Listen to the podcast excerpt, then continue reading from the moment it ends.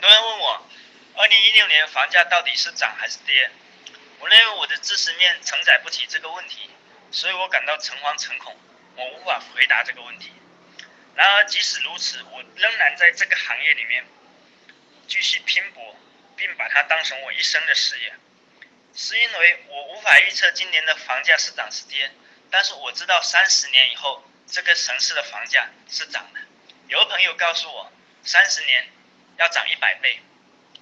我说你太鸡血了，但每每我想起这句话，我都热血沸腾。是因为我知道，在一个人口流入和存款增加的城市，人群素质的提高、收入的提升，这个城市的进入门槛会越来越高，而这些都会导致三十年后房价永远会超乎你的想象。所以我仍然无法预测二零一六年房价会怎样。但是我仍然买房。